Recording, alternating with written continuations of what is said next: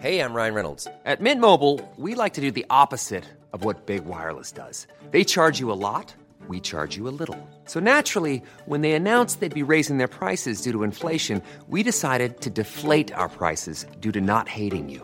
That's right. We're cutting the price of Mint Unlimited from $30 a month to just $15 a month. Give it a try at mintmobile.com slash switch. $45 upfront for three months plus taxes and fees. Promo rate for new customers for limited time. Unlimited more than 40 gigabytes per month. Slows. Full terms at mintmobile.com.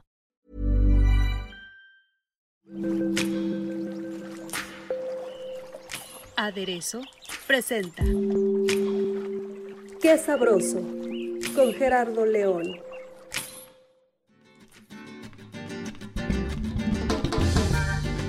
¿Qué tal? Bienvenidos a Qué Sabroso, este podcast que estamos seguros que es donde se dan las charlas más deliciosas y que obviamente siempre tenemos a representantes muy importantes del ámbito nacional e internacional de la gastronomía. Y en esta ocasión, eh, fíjense que vamos a hablar de algo bien, bien interesante, que es un proyecto que se llama Gastro Foodie Avándaro Chefs Sustentables, cosecha de luna. Y la verdad es un tema muy importante porque aparte de promover la cocina nacional, hablará de sus representantes, de todas sus raíces, de todo lo que podemos descubrir de una historia pues muy enriquecedora y que pues podremos difundirla al mundo, como siempre, orgullosos de nuestra gastronomía. Y para eso está Sonia Ortiz, una de las creadoras de este proyecto que se va a llevar a cabo en Avándaro, que ya tiene tiempo realizándose, pero a partir del 9 de julio va a tener mucho más actividades. Bienvenida, Sonia. Hola, muchísimas gracias, Gerardo, por la invitación. Encantada de estar aquí con tu público. Al contrario, gracias a ti. Cuéntanos un poquito de cómo dio forma, cómo le dieron forma a, este proyecto y cuál es el objetivo principal. Bueno, primero que nada, Gastrofoodie Avándaro es una iniciativa de Celia Marín, mi socia, y yo, que somos dueñas de la aldea Avándaro, aquí en Valle de Bravo. Hicimos una alianza con Grupo Avándaro, que son Hotel Avándaro, Rancho Avándaro, Club de Golf Avándaro. Es una zona muy bonita en Valle de Bravo y ellos tienen pues eh, restaurantes muy lindos. Entonces, Gastrofoodie es una alianza entre estas dos partes, Grupo Avándaro y la aldea Avándaro. Y lo que estamos trayendo es alta gastronomía a Valle de Bravo con el componente de usar ingredientes locales, mexicanos. Queremos que los chefs que vengan dejen una derrama cultural entre los chefs locales. Eh, va a haber todo un tema de capacitación antes de las cenas esa es una de las partes más importantes de Gastrofoodie, que es un festival donde tú puedes venir a comprar tu cena y probar la cena del chef, pero este chef ya tuvo varios días de entrenamiento con el personal del hotel y vamos a estar, pues como quien dice, colaborando para generar este conocimiento en Valle de Bravo. Queremos convertirnos en una capital gastronómica de México. Por ejemplo, el julio 9, eh, que es la siguiente fecha, viene Margarita Carrillo, viuda de Salinas. Ella pues es una gran chef de las que estuvo dentro de esta propuesta de, presentar. Es una de las chefs mexicanas que fue una pieza importante en la declaratoria de la cocina mexicana como Patrimonio de la Humanidad por la UNESCO. Ella está, Margarita está por, por sacar su libro, sale en octubre, es un libro en inglés, Cocina Mexicana Vegetariana, por la editorial Pay 2. Entonces, ella nos va a presentar una muestra de su cocina mexicana vegetariana no va a ser completamente vegetariana en esta ocasión, pero es una muestra de lo que ella va a presentar en su libro. Es una gran chef. Y bueno, como ella vienen otros chefs en siguientes meses. En agosto viene Ricardo Muñoz Zurita, nos va a presentar chiles en nogada. Y luego en octubre viene Celia Florian de Oaxaca, va a ser cocina oaxaqueña. Y en ese componente de cocina oaxaqueña, eh, las cenas son los sábados, pero al otro día, en domingo, van a ver algunas cocineras tradicionales también del estado de Oaxaca ofreciendo sus platillos.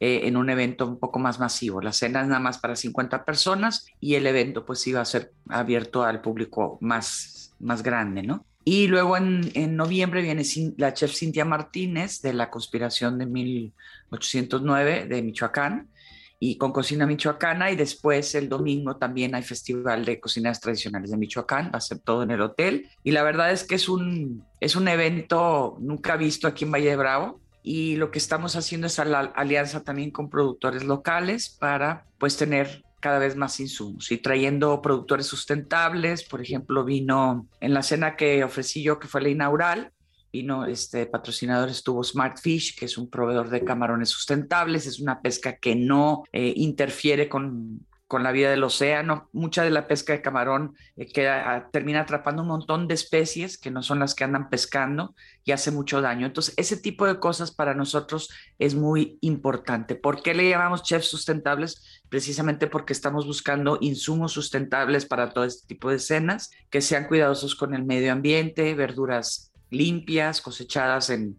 huertos locales y demás tenemos todo un tema de sustentabilidad, de moda, de la producción de artículos de primera necesidad. Ahora, el tema de la gastronomía también está tocando este, este tema y surgen nuevas iniciativas como esta para, para crear una cultura sustentable, pero que tiene que ver mucho con la producción. Es a lo que ustedes van dirigidos a la producción, digamos, de, de un huerto sustentable. Sabemos que hay eh, cosechas como almeja, chocolata, a lo mejor que también debe de estar pues bien resguardada para no, no no, acabárnosla, ¿no? Digamos. Claro, todo tiene que ser consumirlo, pero no sobreconsumir, ¿no? Es importante el consumo porque si tú quieres consumir, obviamente lo quieres cuidar, ¿no? Y quieres que siga habiendo. El problema es regular y que no se vuelva un sobreconsumo y se acabe en la especie, ¿no? Como pasó en algún caso con las tortugas marinas, que hoy pues ya han vuelto a estar bastante mejor bueno, algunas de las especies, no todas, debo aclarar, pero por ejemplo la tortuga lora, que es de la costa del Golfo nada más, es una tortuga endémica de México, llega nada más un poco al sur de Estados Unidos, pero llegó a estar completamente, pues había 900 hembras en, edad reproductiva en algún momento en los 70, ¿no? Cuando empezó el, el, programa de rescate. Originalmente en los 40 se habían documentado arribadas de 40 mil tortugas en un solo día. Y llegaba a haber nada más 900 hembras en edad reproductiva en toda la temporada. Entonces, si no las estábamos acabando. Hoy puedes volver a ver estas arribadas grandes de tortugas después de 20, 30 años de estarlas protegiendo, ¿no? Entonces, no queremos que esto llegue a suceder. Eh, entonces, este gastrofoodie es un poco este, dando sobre este tema de sustentabilidad. Todo lo que tú consumes tiene que ser algo que no se esté acabando la tierra, ¿no? Al contrario, que esté promoviendo que esto se siga dando, ¿no? Que siga funcionando, que nos podamos seguir alimentando de este planeta y siga vivo. ¿Por qué lo alineamos con la luna? ¿Por qué dijimos cosecha de luna? Ese tema no lo he tocado. Eso es muy importante porque queremos saber si, si todo gira también, pareciera que todo gira en torno a, este tema de cosecha. Cuéntanos un poco de, de esto. Es un tema muy, muy, este, muy simpático, que me encanta que, lo traigamos a la, mesa porque hay gente que piensa que son cosas de brujas, cosas esotéricas y demás. Y yo quiero aclarar que no. La luna llena tiene efecto sobre las mareas, o sea, cuando la luna está llena, la marea sube, porque la luna tiene un efecto de gravedad sobre la Tierra y lo que más jala es el agua, la jala hacia arriba, ¿no? Por eso la marea sube con la luna llena.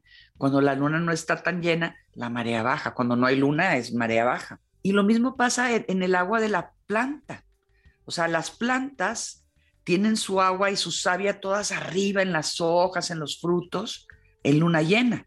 En luna nueva la savia se baja hacia la raíz y es mejor cosechar los tubérculos en luna nueva, por ejemplo, porque toda la savia está abajo. Pero si tú estás cosechando lo de arriba, pues quieres cosecharlo en luna llena, cuando la savia está arriba. Y no es una cuestión de esoterismo ni de brujería, es una cuestión científica. La luna tiene un efecto de gravedad sobre el organismo. Por años se ha sabido que las mujeres cuando tienen partos naturales, los partos naturales se suben en luna llena. O sea, los ginecólogos sabían de toda la vida, los ginecólogos de nuestras madres, este, que en la luna llena era no dormir porque se venían todas las parturientes al mismo tiempo, ¿no? Hoy como ya todo es cesárea programada, pues es otro rollo, ¿no? Pero definitivamente, pues imagínate, todo el agua que tiene eh, una mujer en el vientre cuando tiene un embarazo, ¿cómo no va a tener la luna un efecto sobre eso? Pues claro. que sí, pues es un cuerpo de agua bastante grande. Entonces de ahí viene lo de cosecha de luna, ¿no? No somos brujos, ni estamos promoviendo los rituales chamánicos, ni nada de eso.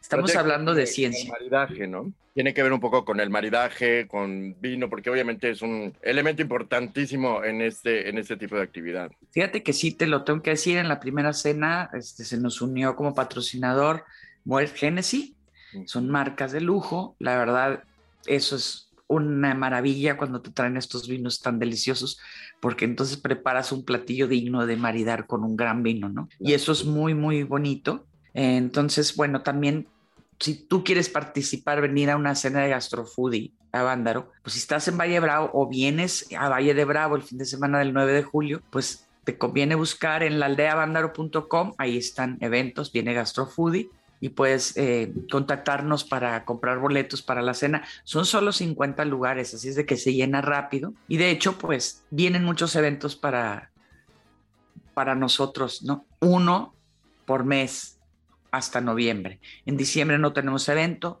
en enero tampoco, en febrero también ya tenemos eh, agenda, vienen unas chefs de Monterrey. logran este contacto con ellas eh, directamente para pues eh, darles a, conocer esta propuesta y las orientan de alguna manera a tener, mm, digamos, unas recetas eh, que vayan de acuerdo con el tema de la sustentabilidad. ¿Se les crea una cultura al respecto a estas cocineras eh, tradicionales? Bueno, las cocineras tradicionales son las que más este, cocinan sustentable, porque las cocineras tradicionales usan los ingredientes locales de la región, etcétera, ¿no? Creo que los que nos hemos vuelto no sustentables son los cocineros que tratamos de hacer cosas con ingredientes del otro lado del mundo, ¿no? Este, la verdad es que en ese sentido las cocinas tradicionales nos van a enseñar lo que es sustentabilidad, lo que es usar un producto, no sé, te puedo hablar de los moles. De pronto tú tiras todas las semillas del, chile. Y en un mole negro oaxaqueño, hasta las semillas del chile se, se tateman y se ponen en el mole. Es parte esencial del sabor. La cáscara de huevo, creo, también tiene bastantes propiedades y no se sabe mucho de eso, ¿no? Claro, pero bueno, las cocinas tradicionales son expertas en ocupar todo el producto. Nosotros nos llevamos las puras pechuguitas del pollo y ellas son el pollo completo, hasta las tripitas, ¿no? E, ese es parte de lo que nosotros tenemos que volver a, a regresar a ese momento, a ese momento en que nuestras abuelas hacían las cosas así, ¿no? y no había desperdicio. O sea, en tiempos de guerra había poco de ingrediente y había que saber usar pues todo menos el pico y, y las patas, ¿no? Y las uñas, ¿no? Porque hasta las patitas del pollo son muy buenas, ¿no? Entonces, este festival de Gastrofoodie Bándaro lo que trae son grandes cocineros a Valle de Bravo a enseñarnos técnicas de gastronomía, pero ellos a su vez van a buscar hacer platillos con ingredientes que se tienen aquí. Y ese es ya un reto para ellos, ¿no? También es decir, bueno, si vienes de lejos, pues aquí hay un huerto, estos son los ingredientes, incorpóralos en tu menú, ¿no? Este, a lo mejor vas a traer algunas cosas que son de Michoacán o de Oaxaca, pero lo que tengas aquí, mételo, ¿no? Y es una cuestión de, de aprender a, utilizar el producto completo, buscar productos que sean, estén beneficiando más que un gran empresario del campo, ¿sí? A pequeños productores, ¿no? A pequeños productores del campo. Es muy importante que entendamos que el problema de México hoy es esta disparidad económica.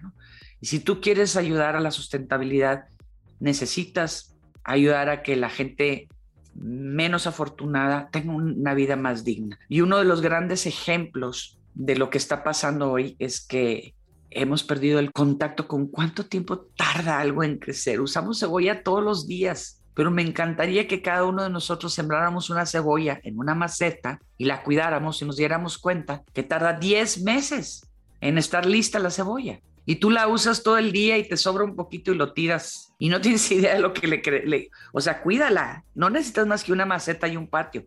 Siembra una cebolla y cuídala hasta que esté para cosecharse. Vas a tardar 10 meses. Y eso te vuelve muy sensible a entender que hay que respetar el producto que no podemos desperdiciar, que tenemos que usarlo completo. Si tiene una cascarita y no te puedes comer la cascarita, pues la vas a echar y la vas a hacer composta.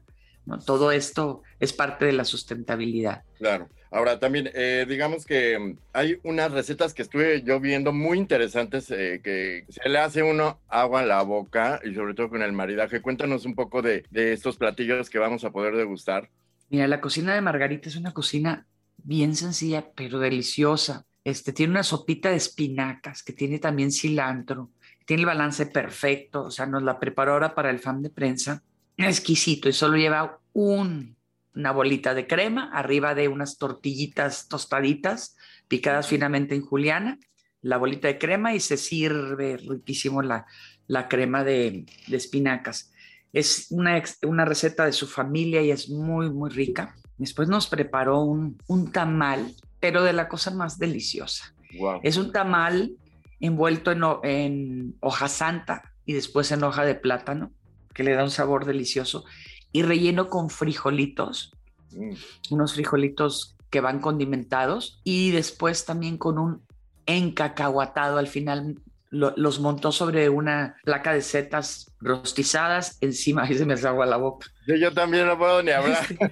Puso unas setas rostizadas sobre el plato, tamalitos así en rodajas, tamalitos de, de, hoja santa rellenos de frijolitos y el mole en cacahuatado.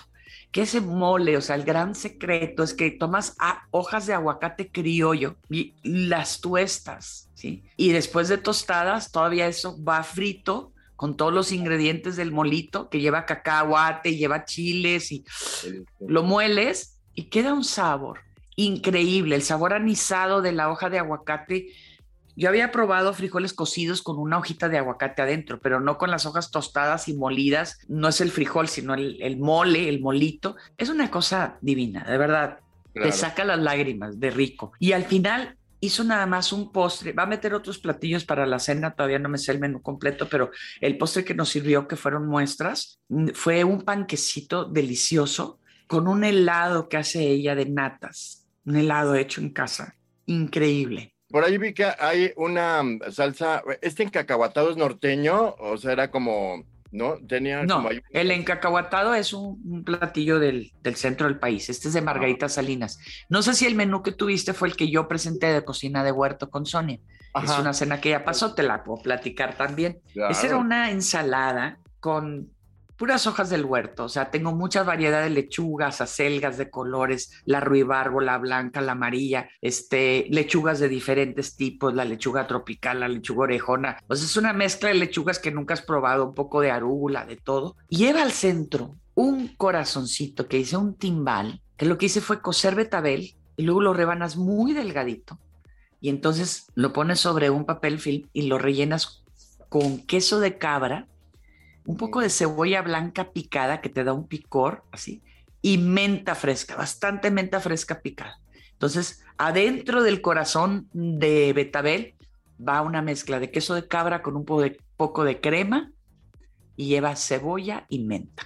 No. te puedo explicar la cosa más deliciosa. Y además una vinagreta de vinagre de manzana hecho aquí con un poco de miel. Pero ese timbalito en forma de corazón conquistó el corazón ahora sí de todos los comensales. O sea, ¿por qué? Y no le pongo nada fuera de lo común, ni nada que tengas que ir a comprar al fin del mundo. Claro. Es menta del huerto, es un poquito de cebolla, pero es la combinación poco usual de estos ingredientes que no sabemos usar. Pregúntale a la gente y a lo mejor la mayoría de los seguidores de ustedes nunca han usado realmente una hoja de menta en la cocina fuera de para decorar un poquito algo. Claro. Pero cuando has puesto un montón de, menta picada dentro de un platillo. Y esa es la sorpresa, no es, no es nada nuevo, es que no estamos acostumbrados a ese sabor. Claro. Ni siquiera tenían muy claro qué era. Y la cena lo que hicimos fue hacerla también una experiencia. Entonces, antes de probar tu ensalada, te pongo el aromático principal, fresco, ahí en este caso la menta, para que tú la huelas y luego pruebas tu ensalada y sientas esto en el retrogusto. La ensalada también llevaba unos pedacitos, unos, unos este, mitades de aguaimanto. El aguaimanto, uchuva, ofisalis o en inglés el golden berry, que está muy de moda, es un tomatito que viene envuelto en una cascarita como el tomate verde nuestro, pero es anaranjado, anaranjado. Nos llega del continente sur, es de Perú, porque se llama Fisalis peruviana, pero se da en el Perú y en Centroamérica. Llegó a Valle Bravo por algún colombiano que vino por acá y traía esta frutita y se la dio a mi vecino. Le dijo, esta frutita no se da aquí, me gustaría que la siembres. La empezó a sembrar y al rato, pues él me vendió algunos y yo empecé a sembrar, y, pues, pero no es una fruta que vayas a encontrar ahora en el supermercado. Creo que ya empiezan a sembrarla en algún lado de, de Aguascalientes, pero no lo he visto vendido comercialmente. Es delicioso y esta aguaymanto o uchuva, pues es, es un ingrediente sustentable porque lo tengo aquí en mi huerto, ¿no? Y lo voy a usar aquí. Si me lo estuviera trayendo de Colombia, pues no. ¿Cómo me voy a traer un ingrediente desde allá? Después serví un pollo con chutney de lulo. El chutney o chutney es una salsa que generalmente lleva vinagre. En el caso mío no le puse vinagre porque el, el lulo es otro tomatito que también nos llega de Colombia, que no existía en México y lo siembro aquí en mi huerto. Y ese tomatito es ácido, es muy rico. En Colombia, en Cali, de hecho, casi casi la bebida nacional es la lulada, que es, no es otra cosa que agua con lulo, molida. Y es muy refrescante para el calor, es, un, es muy buen antioxidante y es deliciosa. En mi caso yo la combiné con un poco de especias para hacerla más especiada, anís, clavo, canela, etc. Y le puse un poco de azúcar para endulzar, hice una salsa y esa le va al pollo divino, con un poco de albahaca. Le metí este aromático de albahaca, eh, que queda muy rico con los sabores agridulces. Si tú le pones albahaca a un poco de mango, por ejemplo, híjole, Haz un agua de mango, pero ponle unas hojitas de albahaca molida y te va a dar otro sabor. Vas a decir, ¿qué le pusiste al agua de mango? Claro. Hay que aprender a usar las hierbitas de la cocina, ¿no? Es más o menos el concepto que presentamos aquí en Gastrofoodie. Perfecto. Sonia, muchísimas gracias. Recuérdanos dónde eh, comprar los boletos y, en qué página podemos eh, conocer un poco más de información. Mira, en la página de laaldeaavandaro.com está toda la información. Entras a menú y ahí viene una pestaña donde viene GastroFood y ahí vas a ver el próximo evento que esté programado. Nos puedes escribir al celular 55 43 58 52 56, escribirnos por Instagram, arroba la aldea o Facebook, arroba la aldea. Y con mucho gusto te damos toda la información para que puedas venir a, esta, a este evento pues ya saben, toda una experiencia, no se la pierdan, de verdad creo que vale muchísimo la pena conocer un poco más de este concepto y un poco más de nuestra gastronomía. Como dice Sonia, hay recetas, hay platillos exquisitos que no saben, pueden consentir el paladar, yo creo que del más exigente nacional e internacional. Los invitamos. Muchísimas gracias, Sonia, por participar con nosotros. Gracias, Gerardo. Un abrazo. Un abrazo. Y acuérdense de visitar nuestro sitio aderezo.mx y sobre todo nuestras redes sociales. En Instagram estamos como aderezo-oen. Muchísimas gracias por su atención. Nos escuchamos la próxima.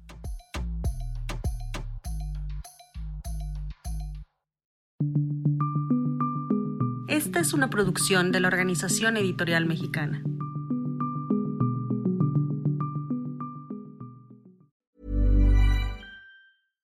Mom deserves the best, and there's no better place to shop for Mother's Day than Whole Foods Market. They're your destination for unbeatable savings, from premium gifts to show-stopping flowers and irresistible desserts. Start by saving 33% with Prime on all body care and candles. Then get a 15-stem bunch of tulips for just $9.99 each with Prime. Round out Mom's menu with festive rosé, irresistible berry chantilly cake, and more special treats. Come celebrate Mother's Day at Whole Foods Market.